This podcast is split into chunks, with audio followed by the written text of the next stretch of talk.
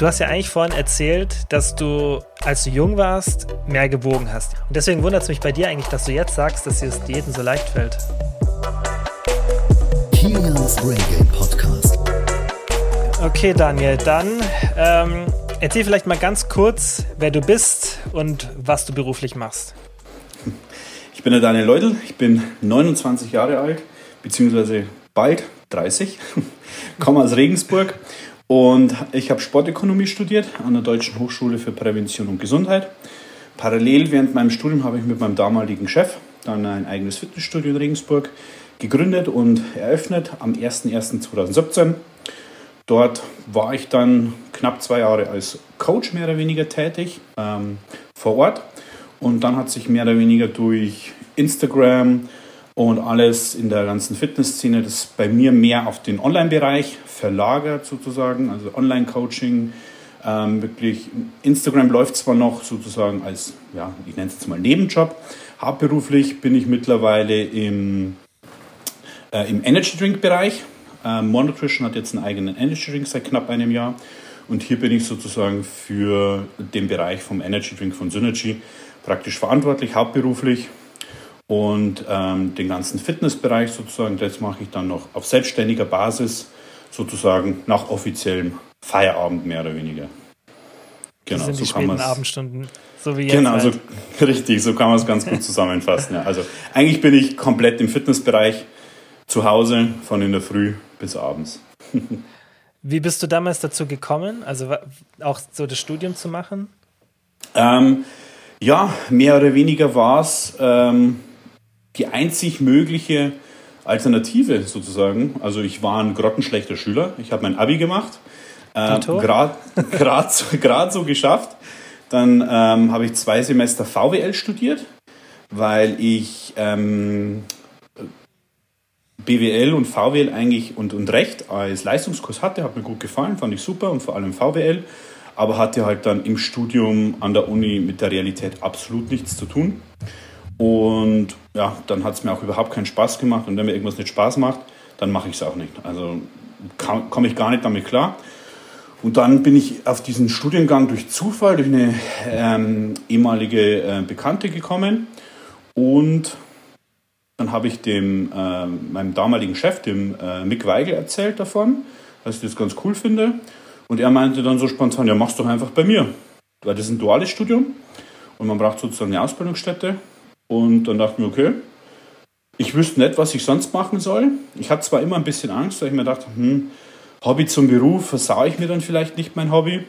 War der erste Gedanke, aber der zweite Gedanke war wirklich, okay, ich weiß nicht, was ich sonst mit meinem Leben anzufangen will, bin ich ganz ehrlich. Und der zweite Gedanke war, okay, ich muss es ausprobieren, sonst finde ich es nicht raus. Also dachte ich mir, okay, let's do it. Und so im Nachhinein war das die beste Entscheidung überhaupt. Ja. Und wie bist du so allgemein zu deinem Hobby gekommen, also zu dem ganzen Fitness-Thema? Ich war ein übergewichtiger Jugendlicher. Ich hatte im Alter, also ich war schon immer ein bisschen übergewichtig, aber als ich dann sozusagen ja, ins, ins Gymnasium kam, wurde es immer ein bisschen mehr und dann hatte ich mein Höchstgewicht mit 15 Jahren und knapp 100 Kilo. Ich habe zwar schon immer mhm. viel Sport gemacht, auch teilweise dann ähm, parallel Fußball und Basketball. Ich hatte dann teilweise Tage drin oder, oder Wochen drin, wo ich dann wirklich mal auf 15 bis 20 Stunden Sport die Woche gekommen bin. Aber ich habe halt, ich war halt schon immer ein guter Esser. So ein Doppelpack-Menü plus extra Chicken McNuggets und am Abend noch eine Packung Lebkuchen und dazu am Tag drei, vier Liter Apfel, äh, Apfelsaft. Ist kein Stress gewesen. Also wenn ich das mal so Revue passieren lasse, dann war ich dann manchen Tagen wirklich locker bei 5.000, 6.000 Kalorien. Ja, also da hat mir eigentlich äh, mein vieler Sport sozusagen, hat mich davor gerettet, äh, nicht noch übergewichtiger zu werden. Und Aber du hattest dann auch eine gute Muskelmasse, oder? Wenn du diese 100 Kilo hattest und viel Sport gemacht hast? Ja, also ich war schon, ich war fit. Ich konnte wirklich basketballmäßig äh, komplett durchspielen, allem drum und dran. Ich hatte, eine gute, eine Aus, ich hatte eine gute Ausdauer, allem drum und dran. Hatte ich nie Probleme, aber Krafttraining habe ich zu dem Zeitpunkt noch nicht gemacht. Also war schon gut auch einiges an Fett sozusagen mit dran. Und naja, mit 14, 15 fängt man halt dann doch mal an, auf seine Optik zu gucken. Man hat halt Interesse an Mädchen und sieht die anderen Jungs und denkt sich, Hm, warum die, warum ich nicht? Was ist der Unterschied? Ja, ungefähr 20, 30 Kilo Körpergewicht. Also muss es ja daran liegen. so der erste typische Gedanke. Und irgendwann, ich wollte schon immer abnehmen, aber es hat bei mir nie geklappt. Aber damit so 15,5 hat es mir irgendwie dann so den, den Schalter umgehauen, wirklich. Und ähm, dann war in meinem damaligen Basketballtraining auch ein Kraftraum nebenan. Und dann bin ich immer vor oder nach dem Basketballtraining noch da reingegangen. Habe mich dann langsam angefangen, ja, über Ernährung in zu, in zu informieren, Training zu informieren und dann mehr oder weniger langsam stetig Gewicht verloren. Hm. Was waren so deine ersten Quellen, wo du dich da so ein bisschen reingelesen hast über Ernährung und Training? Ganz klassisch, Men's Health Magazin vom Geil, Kiosk. Ja, so hat es angefangen. Ähm, so wollte man aussehen und dann, ja, was da drin steht, muss ja dann natürlich richtig sein. Die richtig, Workouts die Pläne gemacht. von denen, die gut aussehen. Ja. Genau, richtig, richtig. Die nachgemacht. Und dann dachte ich mir, okay, irgendwie läuft es nicht so. Hm, wer könnte sich noch auskennen? Ja, Bodybuilder, die wissen, wie es geht. Wenn man sich die ansieht, dann müssen die das wissen. Und dann gab es damals ja noch kein Facebook, kein Instagram. Dann war man in den Foren unterwegs. Das war das Body Extreme Forum damals. Und habe ich mich da immer mehr informiert und eingelesen und geguckt, was die in Anführungsstrichen Profis sozusagen machen. Und dann, ja, mehr oder weniger da angefangen, auf Eiweiß zu gucken, auf Training zu gucken, dass man stärker wird. Äh, ich habe mich zu Hause bei mir im Keller bei meinen Eltern äh, eingerichtet, weil bei mir im Ort gab es damals noch kein Gym. Meine erste Handelbank war mein alter Tisch und zwei alte Couchen, die man entsorgen, die wir entsorgen wollten als Handelablage. Und so habe ich dann mehr oder weniger angefangen, ja. Geil. Es ist lustig, weil ich bin, glaube ich, genau oder ungefähr ein Jahr jünger als du und habe auch zur gleichen Zeit angefangen, so mit 15, 16 ungefähr, mich dafür zu interessieren. Und bei mir war das genau wie bei dir. Ich habe auch im Internet also Men's Health war sogar ein bisschen später, würde ich sagen. So mit 17, 16, 17, da habe ich dann ein Abo gemacht bei Men's Health. Aber davor war ich auch viel so in Foren unterwegs, Andreas Frey. Mhm. Und dann gab es noch ähm, Team Andro. Team Andro, richtig, Team Andro. Und ähm, war da auch viel so, also die Website von Andreas Frey, die hat auch äh, viel Infos gehabt, auch wenn viel so ja, was man sagen würde, heute nicht mehr so akkurates Wissen war, aber so die Grundlagen waren ganz gut. Und ja. so über Kalorien und Makros gelernt. Das ist eigentlich ganz lustig, so dass, wenn man das sieht, so ich habe auch viele Freunde, die im ähnlichen Alter sind und die dann auch einen ähnlichen Weg hatten, bei denen war das ähnlich so. Das war, kennt, man, kennt man von heute gar nicht mehr, weiß, dass man in so Foren unterwegs ist. Und das war, heute weißt du, wenn du jetzt was lernen willst, da gibt es sowas wie den Podcast hier, unsere Instagram-Accounts, YouTube-Channels etc. Genau. Aber damals war das noch nicht. Damals war das echt so eine, wenn dann die Bodybuilding-Foren. Da gab es auch nicht sowas, weißt du, was ein bisschen weggeht vom Bodybuilding. Da gab es ja. Bodybuilding und sonst halt nicht viel oder man hat es nicht gefunden, weil einfach die Infos das, nicht so da waren. Ich sag mal so, so, so Fitness gab es eigentlich nicht. Es ja. gab eigentlich nur Bodybuilding oder nichts. Das war auch der Grund für mich, wieso ich das Men's Health abonnent, äh, abonniert habe, weil ich wollte so aussehen wie die.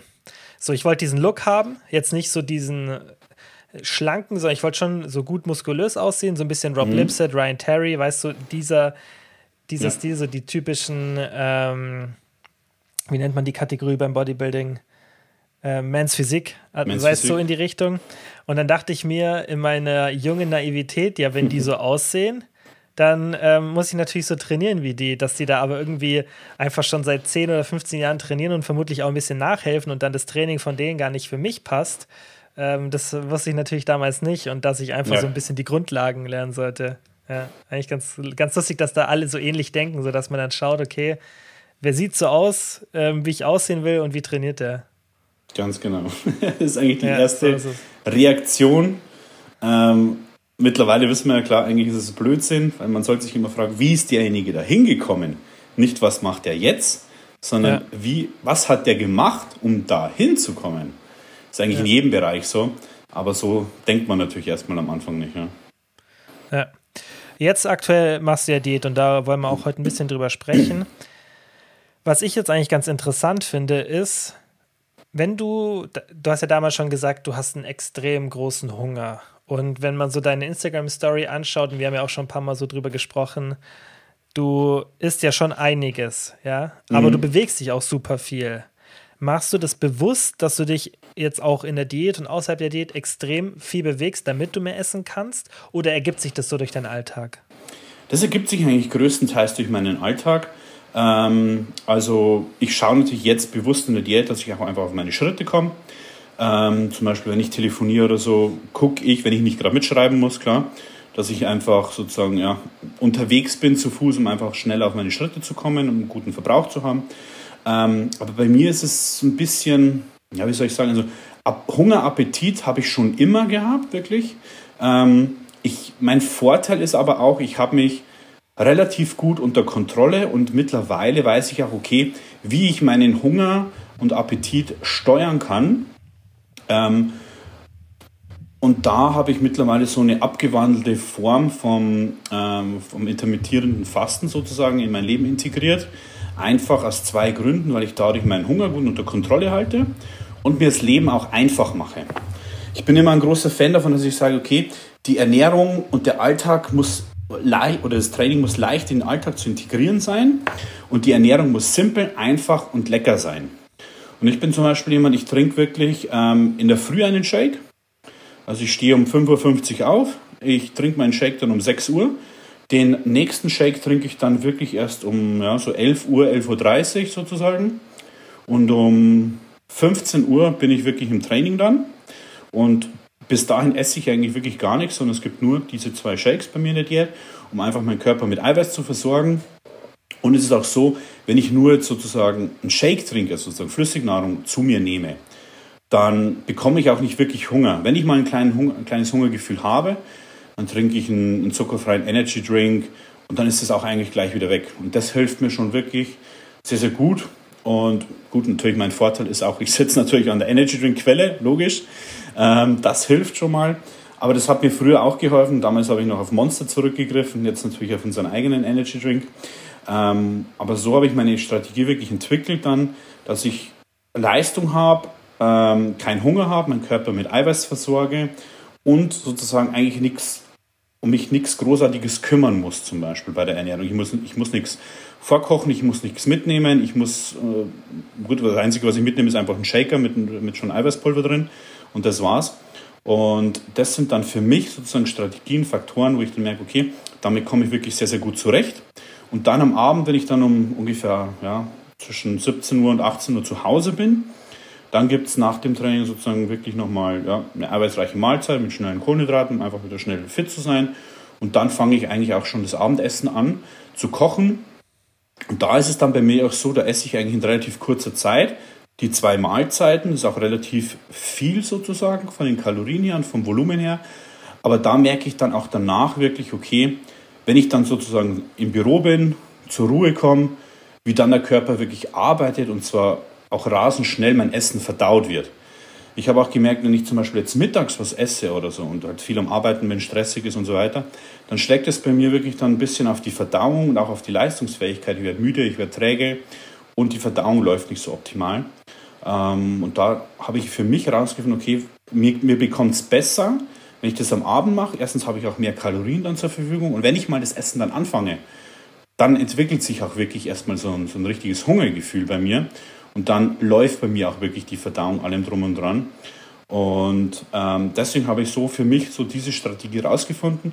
Gilt natürlich nicht für jeden, muss jeder für sich wirklich oder sollte jeder für sich selber testen. Gerade wenn man sagt, ähm, ähm, oder da ist einfach gerade der große Unterschied zwischen Männern und Frauen. Frauen würde ich diese Strategie nicht empfehlen.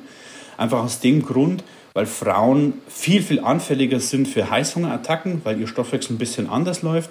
Gerade in Ruhe verbrauchen Frauen einfach mehr Kohlenhydrate als Energiequelle, für Männer eher Fette. Und das führt oft dazu, dass Frauen wirklich ähm, ja, zu Heißhungerattacken neigen. Deswegen würde ich bei Frauen wirklich empfehlen, okay, hab auch deine über den Tag verteilt deine zwei, drei eiweißreichen Mahlzeiten, ähm, aber immer ein bisschen auch Kohlenhydrate mit dazu, ein bisschen Haferflocken, Obst, Gemüse, irgendwas um da sozusagen nicht in so ein Hungerloch zu fallen, weil das ist dann oft das Gefährliche, was dann sozusagen, gerade wenn du dann am Abend zu Hause bist, zu, zu Fressattacken führen kann, weil du einfach so ausgehungert bist und einfach ja, dir sozusagen, ich sage immer ganz gerne, den Schalter im Kopf umlegt und dann isst du, keine Ahnung, 1500, 2000 Kalorien völ eigentlich völlig drüber, bis dein Körper überhaupt registriert, okay, du hast jetzt eigentlich was bekommen, alles ist gut, ähm, aber dann bist du eigentlich schon längst übers Ziel hinausgeschossen. Deswegen empfehle ich Frauen immer, ähm, oder den meisten Frauen einfach, hey, lass es erst gar nicht so weit kommen, dass du in dieses Loch sozusagen reinfällst. Arbeite schon vorher bewusst dagegen und schau, wie du mit welchen Lebensmitteln am besten zurechtkommst über den Tag verteilt, was dir schmeckt. Ich sage immer, Ernährung muss schmecken. Wenn dir dein Essen nicht schmeckt und nicht leicht zuzubereiten ist für dich, dann bringt es nichts. Weil du musst dir vorstellen oder du solltest dir überlegen, hey, mache ich die, kann ich mir vorstellen, diese Ernährung wirklich ein Leben lang durchzuziehen oder nur vielleicht für vier Wochen? Wenn's, wenn du sagst, hm, ja, eigentlich nur für vier Wochen haben wir eigentlich keinen Bock mehr drauf, dann lass es. Es muss wirklich in dein Leben integrierbar sein, weil nur so kannst du langfristig abnehmen und, das ist ja oft das äh, Wichtige, was man oft vergisst, dein Gewicht auch halten. Weil du willst ja nicht nur abnehmen, sondern du willst es ja auch halten. Und daran scheitern oft sehr, sehr viele Leute dann. Ja, gerade das Gewicht halten sieht man auch in Studien, ist das, was eigentlich bei den meisten das Problem ist, beziehungsweise wenn sie es schaffen, dann meistens nur für einen kurzen Zeitraum. Und das ist ja eigentlich so der Trick, auch während der Diät zu lernen, wie eine Ernährung überhaupt funktioniert. Ja. Zählst du jetzt aktuell deine Kalorien in der Diät? Immer. Also ich zähle eigentlich jeden Tag meine Kalorien, egal ob jetzt ähm, im Aufbau oder nicht, weil ich dann wirklich dazu neige, selbst im Aufbau oder so, ähm, dass ich denke, ich habe zu wenig gegessen oder äh, ich habe ja noch was frei, weil da sind dann oftmals die Augen oder der Appetit größer, als es eigentlich in der Realität entspricht. Ähm, ich muss aber auch sagen, mich entspannt es viel mehr. Also manche stresst dieses tägliche Kalorienzählen, aber dadurch, dass eigentlich 80, 90 Prozent meiner Tage eh immer ungefähr gleich sind, egal ob jetzt Aufbau oder Diät, ähm, kopiere ich das in meiner App von einem Tag auf den anderen und es stresst mich nicht, sondern wie gesagt, es entspannt mich, weil ich weiß, hey, cool, ich habe jetzt 3000 Kalorien gegessen, ich habe noch 500 frei, passt, alles gut. Das wäre nämlich direkt meine nächste Frage gewesen. Viele kritisieren das ja dann, wenn man wirklich sagt, hey, ich zähle dauerhaft die Kalorien. Und da hätte mich eben interessiert, wie du das, wie du das siehst. Aber im Endeffekt gibt es dir mehr Kontrolle, ähm, als dass es dich stresst. Und das ist ja wichtig. Ja, ganz genau. Also da ist jeder unterschiedlich ähm, von, von Person zu Person. Ich bin, ich bin einfach ein Zahlenmensch. Und wenn ich es schwarz auf weiß habe, dann, dann entspannt mich das, dann stresst mich das nicht. Selbst wenn ich morgen zwei Kilo mehr habe oder so wie gestern mit meinem Bruder Pizza essen war, ich weiß, okay, die Pizza hatte, soll ich sagen, mit grob 1100 Kalorien habe ich, glaube ich, ähm, getrackt. Dann habe ich den Rest zusammen getrackt und dann weiß ich, hey cool, ich bin bei 3500 Kalorien rausgekommen, ich bin immer noch im Defizit, habe aber heute ein Kilo mehr, weiß aber, okay, das ist nur Wasser, weil ich eben die Kalorien gezählt habe. Alles ist gut. Ja, und ich könnte vermuten, dass du es so machst, wie ich es auch immer empfehle, habe ich auch letztens in der Podcast-Folge drüber gesprochen, dass man kein explizites Kalorienziel hat. Also ich könnte wetten, dass du jetzt nicht sagst, ich will 3047 Kalorien essen und 214 Gramm Protein, oder du machst da vermutlich einfach ein bisschen das entspannter. Ja, genau. Also ob ich jetzt mal 100 Kalorien mehr oder weniger habe, ob ich jetzt ja. 10, 20 Gramm Eiweiß mehr oder weniger habe, so be it. Ich wollte die Pizza mit meinem, mit meinem äh, Bruder essen, einfach gemeinsam Zeit verbringen. Und ob die, ob die Pizza dann in, in Wirklichkeit, weil genau weiß ich es ja nicht, ich wiege das Ding nicht ab, sondern ich schätze das. Und ob die Pizza dann 1000 Kalorien oder 1200 oder sogar vielleicht, weil ich, keine Ahnung, es unterschätze, 1500 Kalorien hat, so what? Langfristig ändert sich daran nichts. Ob, weil im Worst Case sozusagen war ich einfach nicht im Defizit, sondern auf plus minus null ungefähr. Und dann habe ich halt sozusagen mal einen Tag kein Fett abgenommen, aber dafür die nächsten Tage wieder. Und das macht halt einfach nichts aus, weil ich arbeite nicht jetzt auf einen bestimmten Tag hin, wo ich sage, da muss ich in Form sein oder ich mache keinen Wettkampf, sonstiges. Dann wäre es natürlich eine andere Nummer, wenn man sagt, man muss zu Tag X ready sein. Ähm, aber ob ich da jetzt mein Zielgewicht in, ich sage jetzt mal, drei Monaten oder vier Monaten erreiche, ist vollkommen egal. Beziehungsweise mir ist es egal, wenn ich dafür einfach sozusagen eine bessere Lebensqualität habe. Ich kann mich mit meinem Bruder treffen, äh, ich kann mal was außerhalb der Reihe essen, ich kann mir mal was zu essen bestellen, sonstiges und muss mich nicht so kasteien praktisch, weil das führt einfach langfristig nicht ans Ziel. Besser finde ich, kann man es nicht sagen. Und was auch super spannend ist, dass viele Leute immer Angst vor diesem Kalorienzählen haben. Klar, äh, es muss jetzt nicht jeder gezwungen sein, sein Leben lang Kalorien zu zählen, darum geht es nicht. Aber gerade während der Diät ist halt super sinnvoll, wenn man einfach die Kontrolle erlangt. Und selbst für die Leute, die sagen, das stresst mich zu sehr, gibt es auch eigentlich ein sehr gutes Gegenargument. Erstens, einfach diese Kalorienranges benutzen. Das nimmt schon mal sehr viel Druck aus der Sache und auch so ein bisschen mit der Wochenbilanz spielen. Und es gibt eine super interessante Studie und da hat man zwei Gruppen genommen und hat der einen Gruppe, also man hat beiden Gruppen einen sehr, sehr lauten Ton abgespielt, einen sehr, sehr unangenehmen lauten Ton. Und der einen Gruppe hat man ähm, eine Warnung dann davor gegeben. Erst hat man natürlich beide Gruppen so getestet und dann hat man der einen Gruppe, es war Randomized Control, glaube ich, also wirklich ähm, vom Design super und dann hat man der einen Gruppe halt, die haben immer kurz davor so ein rotes Licht bekommen oder irgendein mhm. Warnsignal, dass jetzt gleich der Ton kommt in drei Sekunden. Und da hat man natürlich geschaut, okay, die waren die ganze Zeit angeschlossen, wie sind die Stresslevel von den beiden Gruppen? Und die Gruppe, also die Töne waren, alles war exakt gleich, der Abstand, alles war identisch und die Gruppe, die diesen Warn dieses Warnsignal bekommen hat, hatte deutlich, also statistisch signifikant geringere Stresslevel. Und das finde ich ist super interessant, weil das zeigt, und das wird ja auch oft in der, in der ähm, Stressforschung argumentiert, dass Kontrolle der beste Hebel gegen Stress ist. Und das ja. heißt nicht, dass man irgendwie einen Kontrollzwang entwickeln soll, sondern dass man Kontrolle über eine Situation erlangen soll, die einem Stress verursacht. Und wenn dein Gewicht dir Stress verursacht und das Kalorienzählen dich daran hindert, dass es dich auf einmal wie ein Schlag trifft, dass du jetzt zwei Kilo wieder mehr wiegst nach der Diät, dann solltest du vielleicht in den ersten Wochen nach der Diät deine Kalorien noch zählen. Natürlich mit diesen ähm, Gegebenheiten, dass man sagt, okay, ich, ich schaue jetzt, dass ich plus minus ähm, 100 Kalorien immer so ungefähr treffe. Und wenn, wie du sagst, dann mal einen Tag höher, ist auch cool. Aber dadurch nimmst du dir diesen Stress, den du hast, erstmal, dass du die ganze Zeit denkst, oh Gott, oh Gott, oh Gott, ich will mich gar nicht auf die Waage stellen, weil ich weiß ja, ich habe gerade nichts unter Kontrolle von der Ernährung her. Mhm. Und diesen extremen Stress, wenn du auf die Waage steigst und auf einmal siehst, dass du wieder drei Kilo mehr wiegst. Ja. Und deswegen, das ist, ein, finde ich, ein sehr starkes Argument dagegen, dass, dass viele immer sagen, ja, das, das Kalorienzählen ist so negativ. Ich meine, es ist jetzt auch nicht so, dass alle das sagen, aber das wird natürlich immer ähm, dann von auch einem bestimmten Personenkreis gepusht, die dann irgendwie mhm. versuchen, ähm, fiktiv intuitiv zu essen, was auch kein intuitives Essen wirklich ist.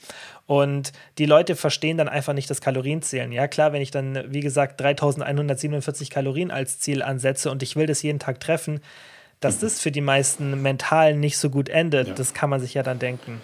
Ja, definitiv. Und vor allem ähm, sollte man hier auch nochmal vor allem unterscheiden, ob das jetzt Männer oder Frauen machen, weil gerade Frauen ähm, muss man einfach sagen, Frauen und Diät, die tun sich einfach dreimal so schwer als wir Männer. Gerade als Frau hast du einen Zyklus alle vier Wochen. Das heißt, dein Gewicht schwankt sowieso eine Woche vor, der, äh, vor dem Zyklus, während dem Zyklus danach. Dann als Frau tust du dich viel, viel äh, schwerer, Gewicht wirklich abzunehmen, weil eine Diät, ein Training, alles, was sich bei dir als Frau im Leben ändert, verursacht Stress und das hat sehr, sehr oft einfach mal erstmal als erste Reaktion Wassereinlagerungen zur Folge.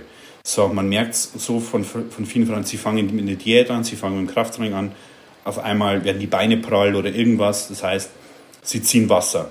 So, wenn, wenn ich jetzt zum Beispiel als Frau keine Kontrolle hätte ähm, über das Kalorienzählen und weiß, okay, ich bin wirklich im Defizit, ja, was machst du dann? Jetzt geht das Gewicht ein Kilo hoch, geht es vielleicht nochmal ein Kilo hoch und dann bleibt es stehen. So, was wäre die logische Schlussfolgerung? Ich esse zu viel. Also weniger, weniger, weniger. Und irgendwann landet man dann als Frau vielleicht bei 800 Kalorien, ähm, kasteit sich komplett, zerschießt sich den Stoffwechsel, Hormonhaushalt und so weiter, ähm, bekommt wirklich negative Erscheinungen, wofür man als Frau nochmal anfälliger ist als, als ähm, wir Männer und gerät dann eigentlich in den Teufelskreis hinein ähm, und man hat keine Kontrolle mehr über irgendwas. Und gerade als Frau sage ich dann immer, mit Männern natürlich auch, nicht nur das Gewicht, sondern misst deine Umfänge, sei nicht faul, sage ich immer, miss sie, das dauert nicht lange, fünf Minuten, einmal die Woche und mach deine Fotos. Mach alle zwei, drei, vier Wochen Fotos. Ich weiß, gerade am Anfang, du willst dich nicht sehen. Ähm, die Fotos sind für jeden am Anfang immer zum Kotzen, aber deswegen machst du es ja. Deswegen machst du ja Diät, weil du mit deiner Optik gerade nicht zufrieden bist und ich verspreche dir, wenn du die Fotos machst und dann Diät machst, du wirst den Fortschritt wirklich sehen und im Nachhinein wirst du heilfroh sein, dass du die Anfangsfotos hast. Und dann siehst du nämlich auch die Fortschritte, weil ja, du siehst dich jeden Tag im Spiegel, aber genau deswegen siehst du keine Veränderung. Weil ob du jetzt einen Millimeter am Bauch verloren hast oder nicht jeden Tag, das sieht niemand. Aber wenn du dann nach vier Wochen wieder siehst, okay, da hat sich doch was getan, obwohl vielleicht das Gewicht gleich geblieben ist, was als Frau echt mal passieren kann, dass es vier, sechs, acht oder zehn Wochen steht, aber sich die komplette Körperkomposition verändert hat, dann hast du einfach es schwarz auf weiß, beziehungsweise du hast den Vergleich bei den Bildern und wenn du alle drei, vier Wochen die Fotos machst, dann bleibst du auch motiviert, weil du siehst, hey, es tut sich ja was, es tut sich vielleicht nichts auf der Waage, aber an den Umfängen ist es so. Alle meine Coaching-Klienten, also ich habe jetzt äh, einige Frauen im Coaching und bei jeder ist es so, Gewicht steht erstmal vier Wochen, sechs Wochen, acht Wochen. Aber die Umfänge werden besser. Die Hose passt auf einmal wieder. Mir hat mir die Jenny letztens geschrieben, hey, ihre Arbeitshose passt auf einmal wieder super, die Bluse spannt nicht mehr, obwohl das Gewicht steht. Ja, aber sie hat auch die Kraftwerte verbessert. Das heißt, ihre komplette Körperkomposition hat sich verändert. Und wenn man das sieht, ähm, dann ist das eine ganz andere Motivation, wie wenn du jetzt jeden Tag auf die Waage steigst und es verändert sich vier Wochen für nichts.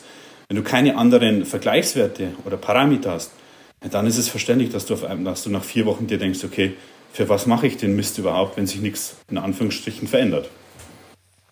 Da muss man sich irgendwie versuchen, einfach von der Waage zu lösen. Das Ding ist halt, ich finde, da ist halt super wichtig, dass man, wie du sagst, mehrere Messinstrumente benutzt und die Waage einfach nur als eines von zum Beispiel dreien oder vieren sieht. Dass man einfach sagt, okay, Waage, Maße, Bilder und dann auch noch, was super ist, Klamotten oder ja. Umfeld. Ja, wenn, wenn dir zum Beispiel deine Eltern, vielleicht siehst du die nur einmal pro Woche, einmal alle zwei Wochen, wenn dir die sagen, hey, du hast abgenommen oder irgendeine Freundin, die du nicht so oft siehst, das ist auch immer super Feedback, weil du siehst dich jeden Tag im Spiegel und auch bei den Bildern bist du vielleicht nicht so objektiv. Solche so subjektive Sachen, ja, die sind auch immer ganz, ganz gut und mhm.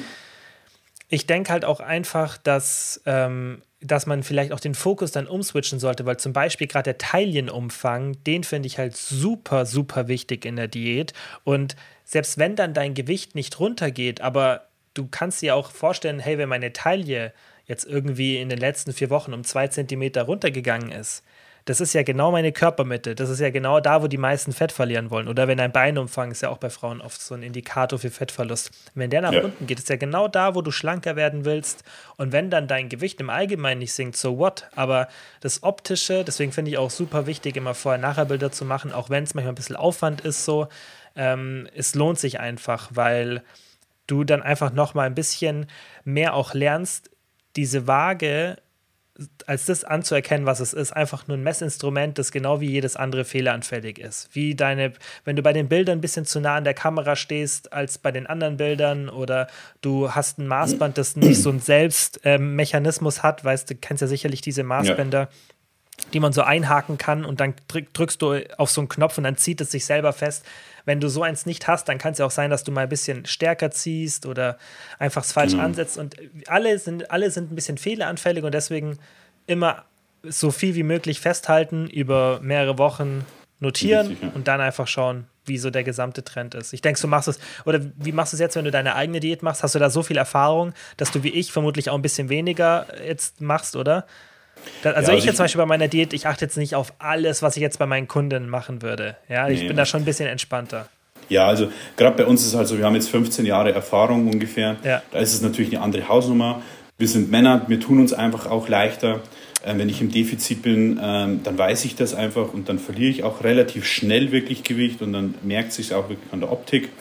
Ähm, was bei Umfängen auch immer sehr, sehr wichtig ist, dass man sich notiert, wo man gemessen hat jetzt mal einen Zentimeter höher oder tiefer, das kann schon was ausmachen. Deswegen sage ich immer, schreib dir auf, linkes Bein, Muttermal oder irgendwo. Man hat immer ja. irgendwo eine Stelle am Körper, wo man sagt, okay, die kann ich mir notieren, die, die finde ich wieder. Beim Bauch kann es auch der Bauchnabel sein, drüber oder drunter. Ähm, und dann merkt man es einfach. Oder bei, bei Frauen ist es ja auch so, man sollte nicht von Woche zu Woche das Gewicht vergleichen, sondern eigentlich im Vier-Wochen-Rhythmus. Damit du die Woche vor deinem Zyklus mit der Woche vor deinem Zyklus vergleichst, weil dann ist es erst wirklich aussagekräftig. Ähm, was es ja schon wieder viel komplizierter oder schwieriger macht als wir Männer. Wir Männer haben sowas nicht. Wir verlieren oft einfach konstant Gewicht und dann war es das. Und wenn wir nach vier Wochen fünf Kilo weniger haben, ist das eigentlich ganz normal. Ähm, War es bei mir auch. Ähm, aber bei Frauen ist es wieder eine ganz, ganz andere Nummer. Deswegen ist es da einfach komplizierter und deswegen ist es auch wichtiger, dass wir hier mehrere Messinstrumente haben. Ich zum Beispiel, ich, klar, ich habe Fotos am Anfang gemacht, mache sie alle vier Wochen ungefähr, aber sonst nehme ich jetzt nur das Gewicht, weil Umfänge brauche ich jetzt bei mir nicht. Die weiß ich, dass die weniger werden, das sehe ich dann auch einfach, weil es mein, ja, ich sage jetzt mal, mein geschultes Auge ist und ich weiß, okay, jetzt habe ich insgesamt nach zehn, neun Wochen, habe ich ungefähr zehn Kilo weniger, dann müssen auch die Umfänge weniger sein. Ganz klar logisch. Und ich weiß, ich kenne auch meinen Verbrauch, ich weiß, was ich esse, also weiß ich, ich bin im Defizit, ich verliere auch Gewicht, also weiß ich, dass es auch läuft sozusagen bei mir. Ich habe einfach schon die Kontrolle und die Erfahrung seit 15 Jahren, dass ich weiß, wie es geht.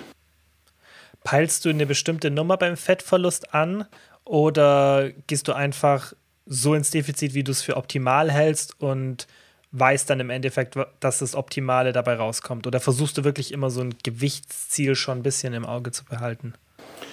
Nee, Gewichtsziel eigentlich überhaupt nicht. Ich bin bei, äh, bei mir ähm, ein Fan davon, eigentlich relativ stark die ersten zwei Wochen auf jeden Fall ins Defizit zu gehen, weil die Umstellung von, von Aufbau oder Erhalt auf Diät, da tue ich mich immer hart. Das ist bei mir immer so, die ersten zwei Wochen sind immer die schwierigsten.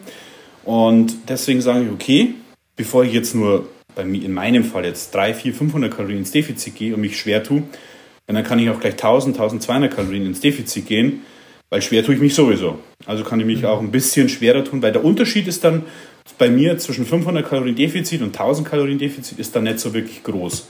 Äh, das ist einfach eine rein mentale Sache. Körperlich merke ich da überhaupt nichts jetzt in der Diät dann am Anfang und auch später nicht. Da tue ich mich wirklich relativ leicht, muss ich sagen, wirklich, toi, toi, toi. Da bin ich aber, muss ich auch sagen, wirklich, wahrscheinlich ist es eine Kombination aus Genetik und Erfahrung einfach, dass ich mich wirklich leicht tue mit Diät. Ich bin nicht anfällig für irgendwelche ähm, negativen Erscheinungen, sei es jetzt physisch oder psychisch. Ähm, da kann, kann ich und bin ich auch wirklich dankbar. Das sind andere wirklich anfälliger. Deswegen komme ich da auch wirklich sehr, sehr gut zurecht. Kann auch natürlich an meiner äh, Erfahrung und Wettkampferfahrung in den letzten zehn Jahren dann wirklich liegen, dass ich weiß, wie mein Körper reagiert, wie meine Psyche reagiert und weil ich mich sozusagen da einfach immer wirklich unter Kontrolle habe und damit sozusagen keine Probleme habe. Hat aber nicht jeder sozusagen dieses, diesen Erfahrungsschatz, diesen Vorteil, dieses Glücks, nenne ich es mal wirklich.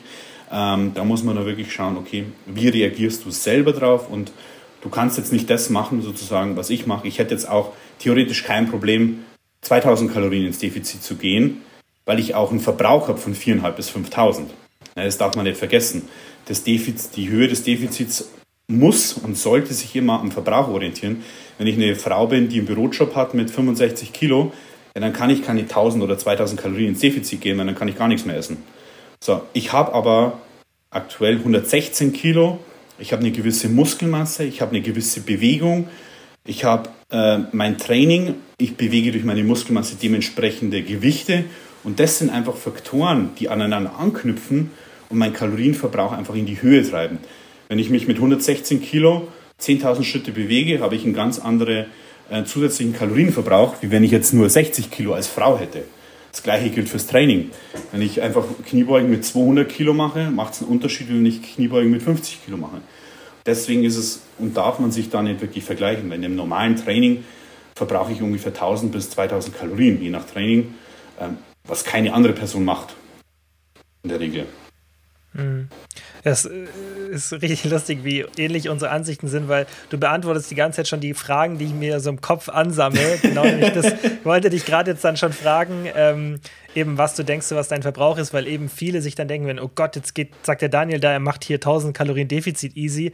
Ähm, aber das ist natürlich, man muss bedenken, du bist einfach ein Mann und wiegst äh, gut über 100 Kilo und ähm, hast dementsprechend auch eine, eine Muskelmasse und ein Aktivitätslevel, der das dann natürlich auch mit sich bringt. Und was man natürlich auch immer beachten muss, ist, dass jeder halt anders reagiert. Was ich aber jetzt bei dir super spannend finde, du hast ja eigentlich vorhin erzählt, dass du als du jung warst, mehr gewogen hast, ja, und immer so ein bisschen mhm. mit deinem Gewicht zu kämpfen hattest. Hat es dann erst später angefangen, wirklich, weil du einfach nur so aus Hunger gegessen hast? Weil dann ist es ja eigentlich, auch wenn man sich so die wissenschaftliche Literatur anschaut, ein, eigentlich ein Glücksfall, dass dir jetzt das Diäten so leicht fällt, weil eigentlich hätte das für mich, außer dein, ähm, dein Umfeld, ja, deine Familie, hätte das, ähm, hätte das sehr ähm, an dich rangebracht, dass man viel isst, ja, aber es ist ja immer, immer, man vermutet ja, dass viel von unserem Verhalten Nature und Nurture ist, also ein bisschen Genetik, ein bisschen antrainiert.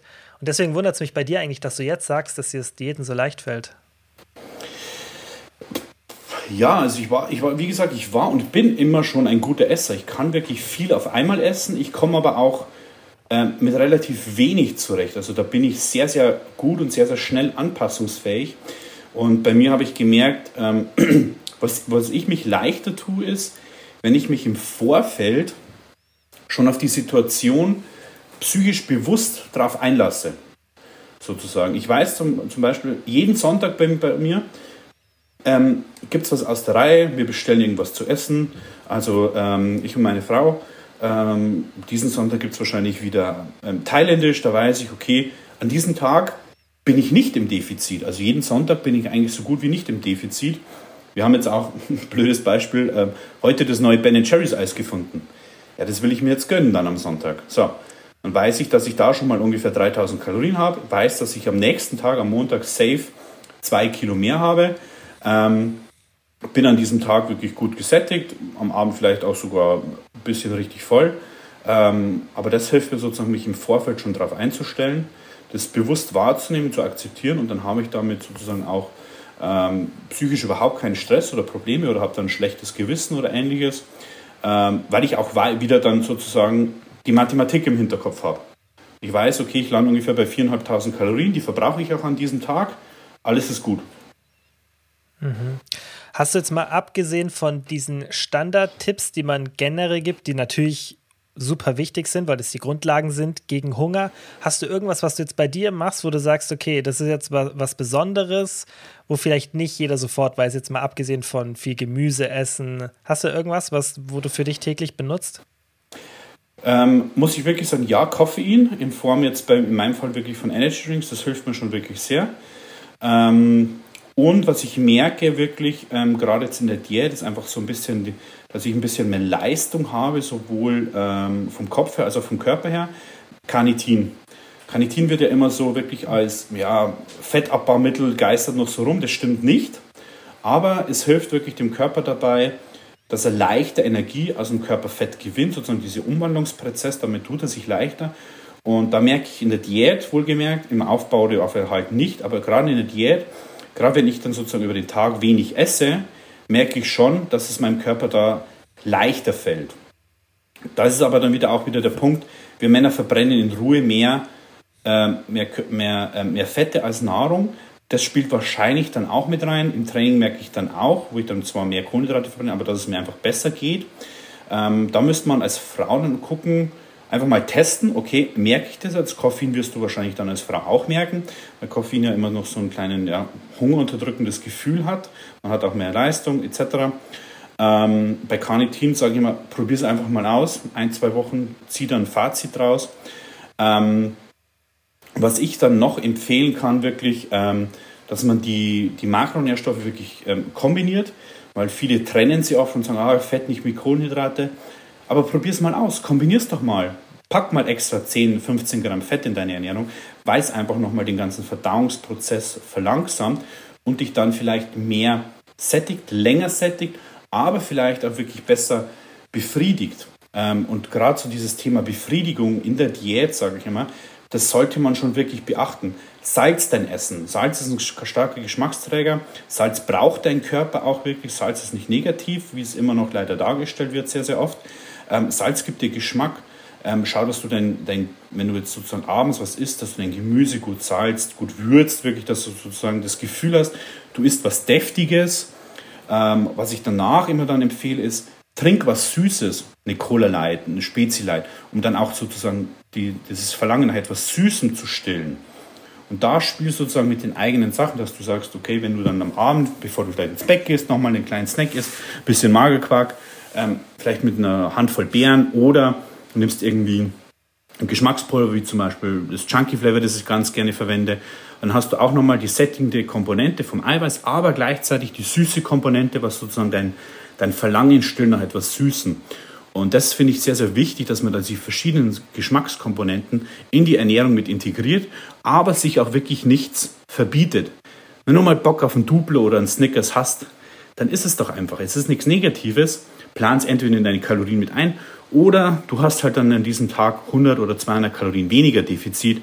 So what. Aber du lässt nicht diese, diesen Gedanken daran, dass es verbotene Lebensmittel gibt oder dass du irgendwas nicht essen darfst und du lässt erst gar nicht so diese extremen Gelüste entstehen.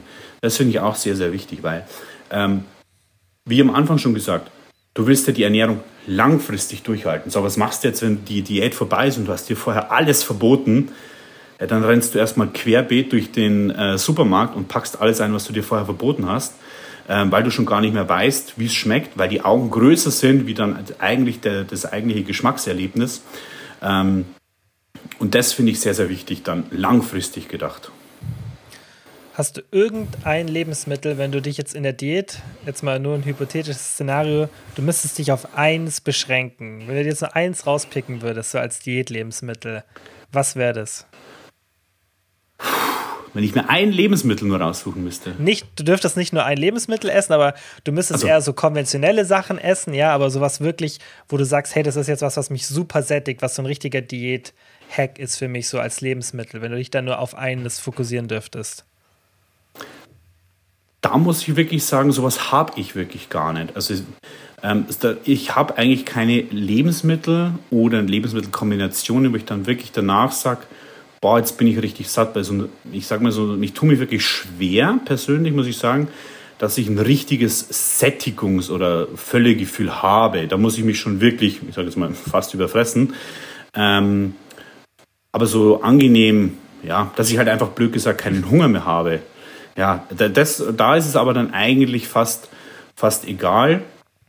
Ähm, aber da bin ich, wenn ich mich dann entscheiden müsste, bin ich so ein, ja, würde ich schwanken zwischen ähm, ja, so, so einer Portion Gemüse, so eine Tiefkühlgemüsemischung mit, einer, mit Hähnchenbrust oder dann ähm, ja, Magerquark mit, mit Beeren und Chunky Flavor. Das wären dann so meine zwei Picks sozusagen, Mahlzeiten. Stellst du, ja, stellst du deine Ernährung so ein bisschen um, dass du andere Sachen isst, wie wenn du jetzt dein Gewicht halten willst oder im Aufbau bist, weil du hast ja schon so eine relativ ähm, feste Routine, würde ich sagen, was ja auch super wichtig ist. Nimmst du, machst du dann andere Rezepte oder verkleinerst du einfach so ein bisschen die Portionen, machst mehr Gemüse rein und streckst es so mit? Genau, also das, das mache ich eigentlich so zweiteres. Also ich reduziere aktuell einfach so die, die Portionsgrößen sozusagen und ähm, am Abend esse ich einfach ähm, dann weniger sozusagen, muss ich wirklich sagen, ja, Süßigkeiten, sonstiges. Also da spielt bei mir persönlich einfach der Vorteil sozusagen mit rein, dass ich einen relativ hohen Verbrauch habe. In der Diät esse ich jetzt gerade 3400 Kalorien. Da nehmen andere damit stark zu. Ich nehme damit ab und bin ungefähr 1000 Kalorien im Defizit. Das macht es natürlich schon leichter. Muss ich ganz ehrlich zugeben. Ich kann mit 3400 Kalorien kann ich wirklich ähm, gut was essen ich habe natürlich auch Hunger, das darf man auch nicht vergessen. So, okay, ich verbrauche mehr, deswegen habe ich halt auch Hunger. Ich bin im Defizit und wenn man im Defizit ist, egal wie hoch der Verbrauch ist, dann hat man einfach Hunger. Und alleine bin ich schon bei 300 Gramm Eiweiß, die ich halt einfach täglich decken muss. Und ähm, 60, 70 Gramm Fette. Jetzt, jetzt habt ihr einfach schon 2000 Kalorien da. Jetzt gibt es da keine Möglichkeit, da irgendwie großartig nur Mist zu essen. Also ich bin wirklich so, dass ich sage, okay, 3000, 3100 Kalorien fast esse ich wirklich in Anführungsstrichen mit nährstoffreichen Lebensmitteln, verteile die dann sozusagen am Abend gut. Ähm, aber wenn ich dann sozusagen im Aufbau bin oder so, dann wird einfach sozusagen ja, mehr Kohlenhydrate am Abend in meine Gemüse-Reispfanne gepackt oder ich esse dann am Abend einfach ja, zwei Snickers mehr, blöd gesagt, um auf meine 4000, 4400 Kalorien zu kommen. Ähm, oder dann mittags mal ähm, wirklich Haferflocken, Porridge, irgendwas. Aber so reduziere ich eigentlich nur die Portionsgrößen dann wirklich, kann man sagen. Hm. Was ich auch in dem Zusammenhang super wichtig finde für viele zu wissen, ist, dass wenn jetzt viele das hören und sich denken, okay, der, wie unfair ist das Leben? Der Daniel ist da in der Diät über 3000 Kalorien und ich muss hier irgendwie mit meinen 1600 Kalorien abnehmen. Aber da muss man verstehen, und das, das finde ich wird oft vergessen, dass wenn eine Frau zum Beispiel jetzt so einen geringen Kalorienverbrauch hat, ja, und irgendwie 1600 Kalorien zu sich nehmen muss in der Diät, damit es halt gut läuft, dann kann man auch den Hungerlevel nicht mit deinem vergleichen. Klar, wenn jetzt viele sagen, ja, wüsstest du, wie viel ich essen kann, aber darum geht es nicht. es geht so um den Grund, wirklich um den biologischen Hungerlevel und der Körper passt sich da sehr gut an. Plus, du hast ja diesen extremen Verbrauch, was natürlich auch den Hunger wieder nach oben reguliert. Das ist ja auch so, dass halt mehr Verbrauch bedeutet logischerweise mehr Hunger, weil der Körper lässt ja. sich da nicht so leicht austricksen. Und auch wenn du jetzt einfach weit über 100 Kilo wiegst, ist ja logisch und auch größer bist, dass du generell einfach von, von den Hormonen auch her einfach mehr Hunger hast. Der Körper ist ja nicht blöd, der weiß schon, ähm, ob er jetzt hier gerade mit einer 100 Kilo Person oder einer 70 Kilo oder mhm. 60 Kilo Person zu tun hat. Das finde ich, ähm, das ist immer super wichtig ähm, zu verstehen und dass man deswegen nie auch, haben wir vorhin schon drüber gesprochen, sich von den Vorgaben nicht an anderen orientiert, das ist allgemein so super wichtig, sondern immer versucht, den Mechanismus zu verstehen und es dann auch sich anpasst, weil das was, denke ich, was ganz oft so gemacht wird, dass man schaut, hey, ja, wie viel isst du jetzt gerade und oder gerade Leute, mhm. an denen man sich orientiert und dann das irgendwie nachmachen will. Aber das funktioniert ja. halt nicht, weil jetzt allein wir beide, ja, wenn man uns beide vergleicht, wir sind jetzt beide Männer, ja, okay, aber vom gleichen Geschlecht, aber ähm, du wiegst nochmal gut wahrscheinlich 20, 30 Kilo mehr als ich so. Und das ist halt, so ist es halt, ja. Und dann ja. ist das natürlich auch logisch, dass du mehr Hunger hast, mehr Verbrauch, du bewegst dich viel, viel mehr. Nicht mal wir beide können so das miteinander vergleichen. Richtig, wenn ich alleine jetzt äh, zum Beispiel meine, meine Abendroutine erzähle, gerade ich habe ja am Anfang schon erwähnt, dass wenn ich am Abend dann das Essen anfange, dass ich dann relativ schnell Hunger habe. Nur als Beispiel, wenn ich zum Beispiel um 6 Uhr sozusagen zu Hause bin, dann gibt es ähm, bei mir aktuell so 125 Gramm ähm, Cornflakes ähm, mit 300, Mill, 300 bis 400 Milliliter Milch und 50 Gramm Eiweißpulver.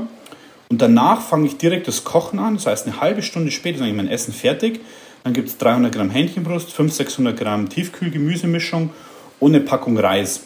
So, jetzt habe ich da eigentlich innerhalb von einer Stunde, ich glaube, 2000 Kalorien oder so gegessen. Danach trinke ich immer zu eineinhalb Liter ähm, Spezi Light, so als Nachspeise mehr oder weniger. Das dauert, bis die Flasche leer ist, meistens so eine ja, Dreiviertelstunde ungefähr. Das heißt, ich habe eigentlich relativ viele Kalorien, viel Volumen so, jetzt habe ich zu Abend gegessen vor einen Viertelstunden ungefähr. Also ich bin dann meistens um, um acht fertig mit Duschen, sitze dann im Büro. Und um halb neun, neun spätestens, habe ich Hunger. Mhm. Weil mein, mein, meine Verdauung und mein Stoffwechsel dann so Gas gibt, dass der die 2000 Kalorien so durchgeballert hat, sage ich immer, dass ich direkt danach eigentlich wieder Hunger habe ähm, kurz bevor es dann eigentlich noch mal eine Portion Quark gibt, bevor ich dann ins Bett gehe. Aber da läuft der Stoffwechsel dann bei mir wirklich auf Hochtouren, wo andere sagen, okay, ich wäre jetzt voll, ich könnte den ganzen Abend oder nächsten Tag nichts mehr essen. Aber bei mir ähm, läuft dann die Maschinerie, sage ich jetzt einfach mal so, wirklich voll an. Der ballert die Kalorien innerhalb von zwei Stunden vollkommen durch und dann geht es erst richtig los. Dann habe ich eigentlich schon wirklich fast wieder Hunger. Mhm. Und man muss natürlich auch das Szenario anschauen. Du kommst von einem langen Tag nach Hause, bist super aktiv, du bist trainierst, machst ja, wie viele Schritte machst du pro Tag ungefähr? So 10.000. Genau, 10.000 mit deinem Gewicht, ja, das ist ja natürlich ganz anders für den Körper, 10.000 Schritte mit über 100 Kilo zu machen, als jetzt 10.000 Schritte mit vielleicht 65 oder 70 Kilo. Ist ja einfach ganz, ganz anders. Und natürlich hast du dann dementsprechend ähm, extrem viel Hunger. Wenn du jetzt als abschließende Frage, das finde ich immer ganz interessant. Sag jetzt mal hypothetisch, du hättest gar kein Wissen über Diät und Abnehmen und du könntest dir jetzt aber selber genau einen Tipp geben für deine Diät. So der wichtigste. Welcher wäre das?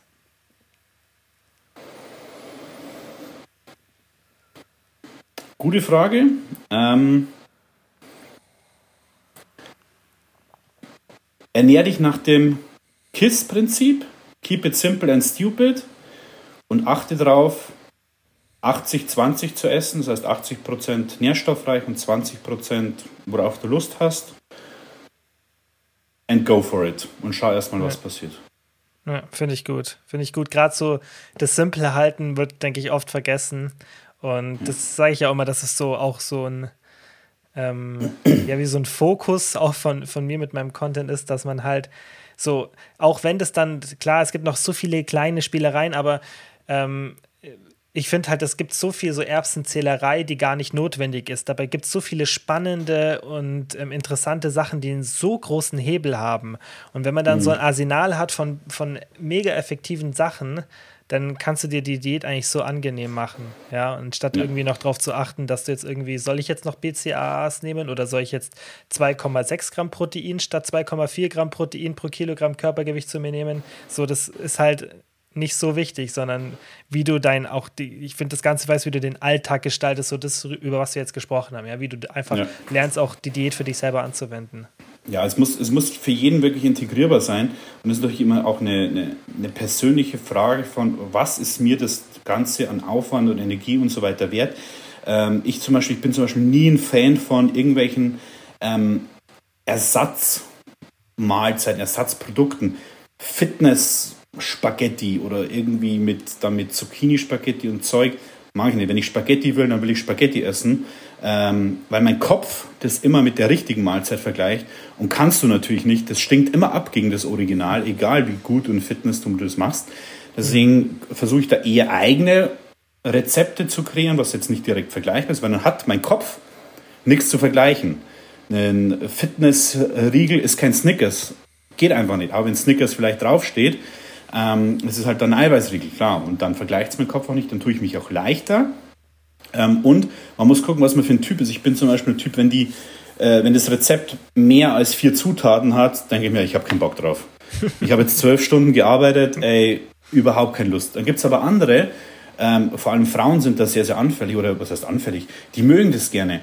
Ein bisschen Quark, ähm, doch mal ein bisschen Skier mit rein, an, an 10, 10 Gramm Haselnüsse, 5 Gramm Scho äh, Kokosraspeln, ähm, eine Erdbeere, eine Himbeere, eine irgendwas. Wenn du das, der, Typ dafür bist, dass du sozusagen dir da eine schöne, optisch schöne Mahlzeit mit vielen Komponenten zubereiten möchtest, hey, go for it. Für mich wäre es erstens vom Aufwand zu viel und andererseits bin ich äh, da auch nicht so der Typ dafür, weil wenn ich äh, irgendwas schmecken will, dann kann ich das nicht, wenn das zehn, zehn verschiedene Zutaten hat, dass ich da jedes einzelne rausschmecke, sondern bei mir hört es nach zwei, drei auf dann wirklich und sonst schmeckt es für mich nach irgendwas, aber nicht definierbar. Ähm, da ist es auch wichtig, einfach für dich herauszufinden, was bist du denn für ein Typ? Bist du der einfache Typ oder willst du eher das wirklich schon, ja, so, so, einen, so einen kleinen äh, Prozedur draus machen, dass du einfach schon in gewisse Art eigentlich schon vom Kopf her gesättigt bzw. befriedigt bist, während du das Essen überhaupt zubereitest. Man, man kennt es oft, wenn man sagt, hey, ich habe jetzt gekocht, aber ich habe überhaupt keinen Hunger mehr. Ne? So in der Art und Weise.